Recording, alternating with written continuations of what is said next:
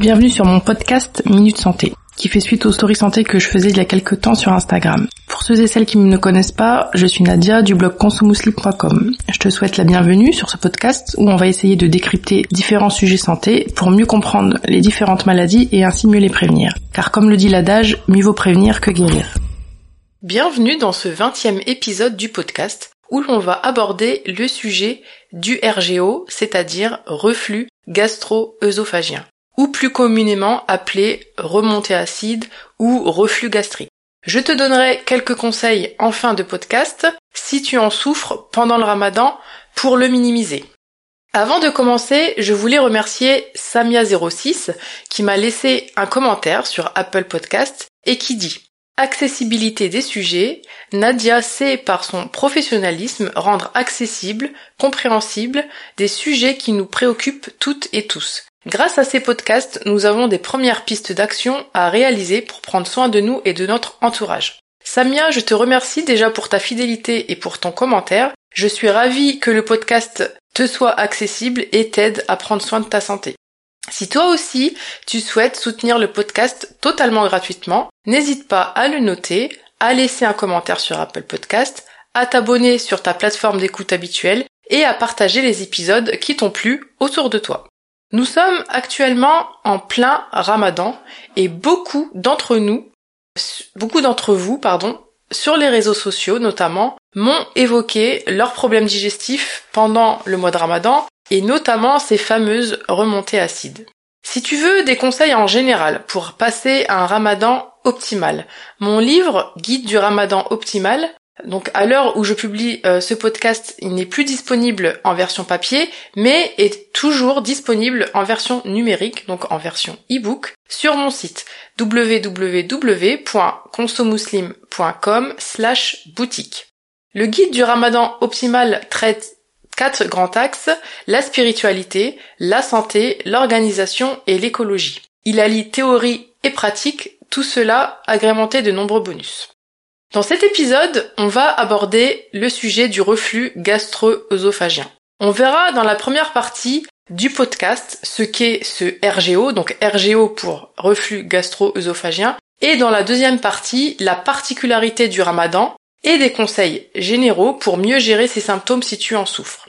Bien entendu, tout ce qui est conseillé dans cet épisode ne dispense pas d'une consultation médicale. Je te souhaite une bonne écoute. Tout d'abord, le RGO, ou remontée acide, ou reflux gastrique, appelez ça comme vous voulez, qu'est-ce que c'est? C'est quand une partie du contenu de l'estomac remonte dans l'œsophage sans qu'il y ait un effort de vomissement. On peut parler de deux sortes de reflux gastrique, ou RGO, les reflux euh, gastriques non pathologiques, qui surviennent après un repas, qui n'entraînent aucun désagrément ou peu de désagrément, et qui n'entraînent aucune lésion de l'œsophage et donc ce type de remontée ne nécessite pas de traitement. Les remontées deviennent pathologiques quand elles se répètent trop souvent, que des symptômes apparaissent ou qu'elles deviennent trop acides et donc entraînent sur le long cours des lésions de l'œsophage qu'on appelle œsophagite. Mais qu'est-ce qui fait que l'on peut avoir des remontées gastriques? On observe généralement chez les personnes en souffrant une pression élevée au niveau de l'abdomen, donc du ventre, qu'on appelle hyperpression abdominale. On observe également une stase gastrique, c'est-à-dire un contenu dans l'estomac qui y reste plus longtemps que prévu et met du temps à descendre le long du tube digestif. Donc on peut appeler ça un estomac paresseux. On observe également une défaillance, un relâchement du système anti-reflux de l'estomac et donc une défaillance plus exactement au niveau de ce qu'on appelle le sphincter inférieur de l'œsophage qui est en quelque sorte une sorte de porte qui s'ouvre et se referme entre l'œsophage et l'estomac. Maintenant que l'on a vu ce qu'est le reflux gastro-œsophagien, voyons ensemble ce qui peut le favoriser. Déjà, on a certains médicaments qui peuvent favoriser le RGO. Donc par exemple, l'aspirine, les anti-inflammatoires, euh, notamment les anti-inflammatoires non stéroïdiens, la morphine, la progestérone, certains antidépresseurs, certains médicaments qu'on utilise contre l'hypertension artérielle, etc., etc. Je t'ai dit tout à l'heure que le RGO était dû à une hyperpression abdominale. Ainsi, tout ce qui va favoriser cette hyperpression va par définition favoriser ce reflux. On peut citer par exemple le surpoids et l'obésité, la grossesse, la constipation et le fait, comme on l'a dit tout à l'heure, d'avoir un estomac paresseux qui s'appelle gastroparésie. Certaines positions vont favoriser le reflux, comme l'inclinaison, comme quand on fait sa prière par exemple, ou encore ses lacets. D'ailleurs, on appelle ce symptôme, enfin ce signe, euh, le signe du lacet, mais aussi lorsque l'on est allongé complètement à plat. Certaines maladies favorisent le RGO. Citons par exemple le diabète, la hernie qui correspond à un bout d'estomac qui va aller se loger dans l'œsophage sous forme d'une hernie, soit de façon permanente, soit de façon intermittente. Il y a aussi euh, la maladie de Parkinson qui favorise le RGO et bien d'autres. Et enfin, certains aliments vont favoriser le RGO comme euh, le chocolat, les mauvaises graisses, l'alimentation riche en aliments raffinés, le thé, le café, le tabac et l'alcool. Comment reconnaître un RGO Quels sont ses symptômes? On distingue d'un côté les RGO compliqués des RGO non compliqués. Donc je, toucherai deux mots sur les euh, reflux compliqués, euh, mais ce sont des formes qu'il faut absolument traiter médicalement. Pour les RGO non compliqués, on observe des symptômes digestifs et des symptômes en dehors de la sphère digestive qu'on appelle symptômes extra-digestifs. Commençons par les symptômes digestifs. Quand quelqu'un souffle de reflux gastrique, il va ressentir des brûlures derrière son sternum qui vont correspondre aux remontées acides de l'estomac et que l'on appelle pyrosis. Il présentera aussi des régurgitations acides, c'est-à-dire que du contenu de l'estomac va, va, remonter euh, jusqu'au pharynx, donc euh, à peu près au niveau de la gorge, sans qu'il y ait autant, pour autant des vomissements. Généralement, l'association de ces deux symptômes suffit pour faire le diagnostic de reflux gastro-œsophagien. Surtout si les symptômes ont tendance à survenir après un repas ou lors des positions que l'on a citées précédemment. Il est possible d'observer ce genre de symptômes principalement la nuit, notamment à cause de la position couchée. On peut aussi parfois, dans certains cas, n'avoir que des sensations de brûlure au niveau de l'estomac. Pour les symptômes en dehors de la sphère digestive, on peut observer par exemple de la toux, qui est occasionnée par ces remontées acides justement, une gorge enrouée, des essoufflements, le fait d'avoir le hoquet, le fait d'avoir des caries dues à l'acidité des sécrétions euh, digestives, enfin de l'estomac, des gingivites, mais aussi des troubles du sommeil, etc., etc. Ça, c'est ce qui concerne les RGO non compliqués. Dans les RGO compliqués, on va avoir une atteinte de l'œsophage. Il peut y avoir une œsophagite, plus ou moins sévère, et c'est la muqueuse euh, de l'œsophage, en fait, qui va commencer à souffrir de ces remontées acides répétitives. Une autre complication est ce qu'on appelle l'endobrachyœsophage. Alors à quoi consiste ce terme qui peut paraître un peu barbare? Donc l'endobrachyœsophage, ça consiste en une transformation de la muqueuse de l'œsophage, donc c'est le tissu qui tapisse euh, l'œsophage, euh, cette transformation, on l'appelle métaplasie et ça constitue un risque de transformation de dégénérescence en cancer. Donc je ne vais pas rentrer dans les détails du traitement qui est bien entendu différent d'une personne à l'autre en fonction de la gravité du reflux gastro-œsophagien, en fonction de ses éventuelles complications, en fonction du terrain de la personne. Donc le traitement peut être simplement des règles hygiénodététiques, ça peut être des règles hygiénodététiques associées à un traitement purement médicamenteux, mais parfois, dans des cas bien particuliers et généralement des cas compliqués, on peut avoir recours à la chirurgie. Voyons maintenant la particularité des reflux gastriques, donc du RGO pendant le ramadan, et quelques conseils pour le soulager. Et bien entendu, dans ce cas-là, je parle d'un reflux gastro-œsophagien minime, non compliqué, qui n'a pas forcément besoin d'un traitement ou en tout cas qui est seulement traité euh, de façon médicale. Maintenant que l'on a vu ce qu'était le reflux gastrique et ses principaux symptômes, voyons ensemble la particularité du ramadan et quelques conseils hygiéno-diététiques pour en diminuer les symptômes. Pendant le ramadan, de nombreux changements apparaissent, comme notamment une modification de notre rythme du sommeil, chez certaines familles des changements alimentaires, etc., etc. Il faut savoir qu'un jeûne du ramadan bien conduit a des effets bénéfiques sur l'appareil digestif. En effet, il, il permet de mettre tout le système digestif au repos pendant euh, la phase de jeûne et ainsi favorise sa régénération, son équilibre et l'élimination des différentes toxines qu'on aurait pu accumuler. Cependant, il y a l'autre revers de la médaille chez des personnes ayant par exemple une mauvaise hygiène alimentaire. Dans ces cas-là, des troubles digestifs peuvent apparaître. L'appareil digestif va être perturbé du fait par exemple d'une alimentation trop riche à la rupture du jeûne, donc au phtor, et à un sommeil de mauvaise qualité et moins important.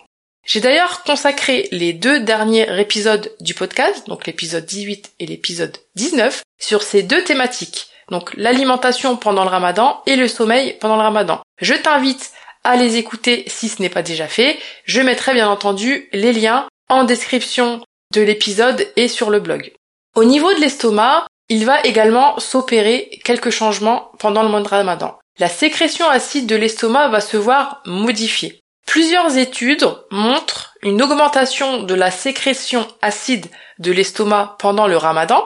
Cela peut s'expliquer par le jeûne en lui-même, mais également par la consommation d'aliments riches en mauvaise graisse et en sucre. En effet, tout cela, donc cette consommation d'aliments riches en mauvaise graisse et en sucre, va favoriser les sécrétions acides de l'estomac. Dans le cas du reflux gastrique, du RGO, le fait de manger trop riche au phtor, donc trop de mauvaise graisse, trop de sucreries, va avoir une incidence sur le sphincter inférieur de l'œsophage, dont on a parlé dans la première partie de l'épisode, donc cette sorte de porte entre l'œsophage et l'estomac.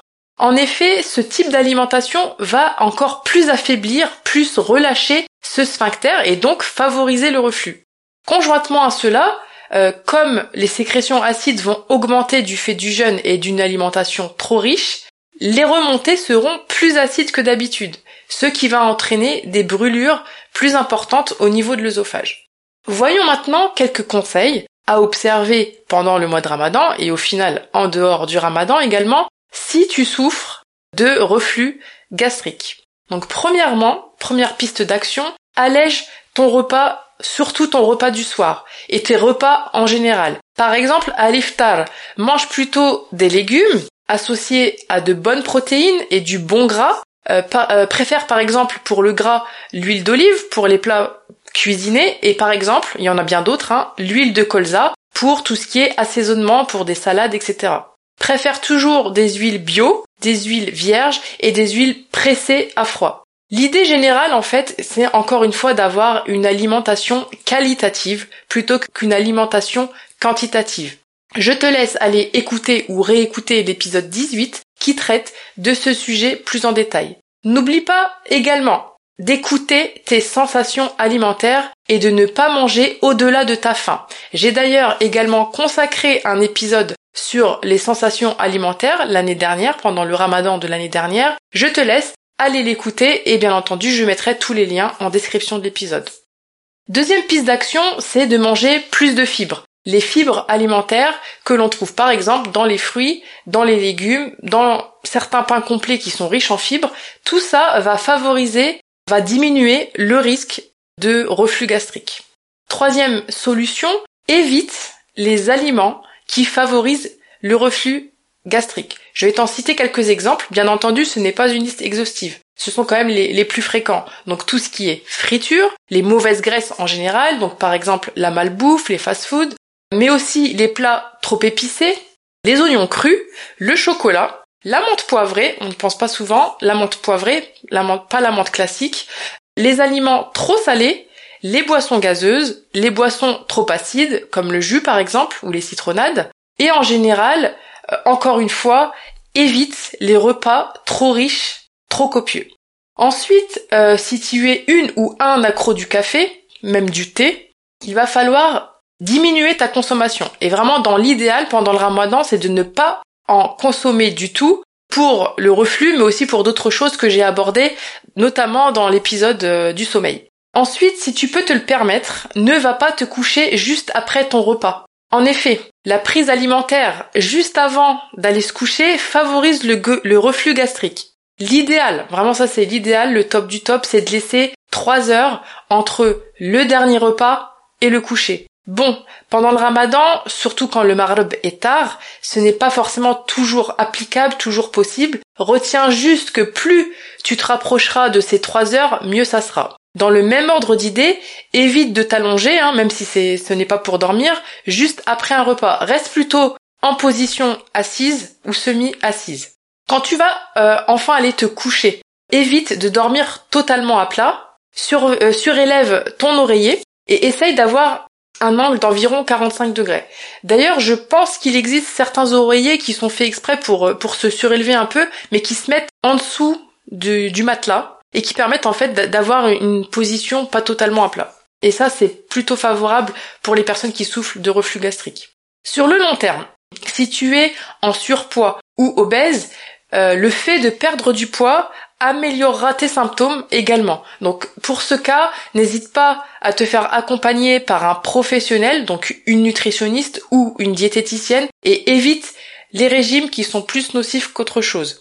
J'ai d'ailleurs consacré un épisode du podcast, euh, si je me trompe pas, l'épisode 3, euh, non c'est l'épisode 4 sur l'obésité, je te laisserai aller l'écouter. Si tu fumes, sache que le tabac favorise les reflux gastriques, le RGO. Donc ainsi, un sevrage est envisagé, pas que pour le RGO d'ailleurs. Tu peux d'ailleurs profiter de ce ramadan comme un tremplin pour euh, en entamer un. Donc idem, n'hésite pas à te faire accompagner. Il existe presque dans toutes les villes des consultations de sevrage tabagique gratuites où tu seras pris en charge de façon pluridisciplinaire et c'est toujours mieux de se faire accompagner, il y a généralement plus de réussite. Ensuite, évite également euh, de porter des vêtements trop serrés. Des vêtements trop serrés, notamment au niveau de l'abdomen, donc du ventre. Donc les boutons trop serrés, les, les pantalons trop serrés au niveau du ventre. Tout simplement parce qu'ils pourraient augmenter l'hyperpression abdominale et donc le reflux gastrique. Si tu es stressé, sache que le stress augmente le reflux gastrique, le RGO, et qu'il est alors essentiel de gérer ton stress. J'ai d'ailleurs créé un programme 100% en ligne qui t'aide pas à pas à créer ta stratégie anti-stress en adoptant notamment une bonne hygiène de vie, sans oublier la partie spirituelle et organisation. Tu trouveras toutes les infos sur ce programme sur mon site www.consomuslim.com slash destress. Je mettrai tous les liens également en description de l'épisode.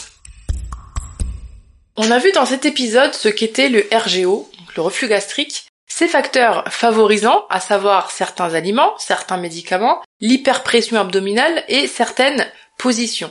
On a vu également que ces différents symptômes associés des symptômes digestifs comme les brûlures derrière le sternum, des, régurgitations, mais aussi de simples brûlures au niveau de l'estomac, mais aussi des symptômes extra-digestifs, donc en dehors de la sphère digestive, comme la toux, l'enrouement ou encore le hoquet.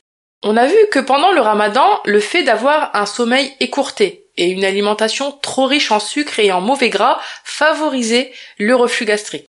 On a vu quelques conseils pour diminuer ce reflux, notamment pendant le ramadan, à savoir sur le court terme manger plus de fibres, éviter les aliments déclencheurs, arrêter le café mais aussi le thé, manger léger et au contraire éviter les repas trop riches et trop copieux qui sont d'ailleurs en contradiction avec l'esprit du ramadan, de se coucher en position, semi-assise et si possible pas tout de suite après le repas du soir. Sur le moyen et le long terme, l'idée était d'entamer un sevrage tabagique pour les personnes fumeuses ou fumeurs, de gérer son stress et de perdre du poids en cas de surpoids ou d'obésité.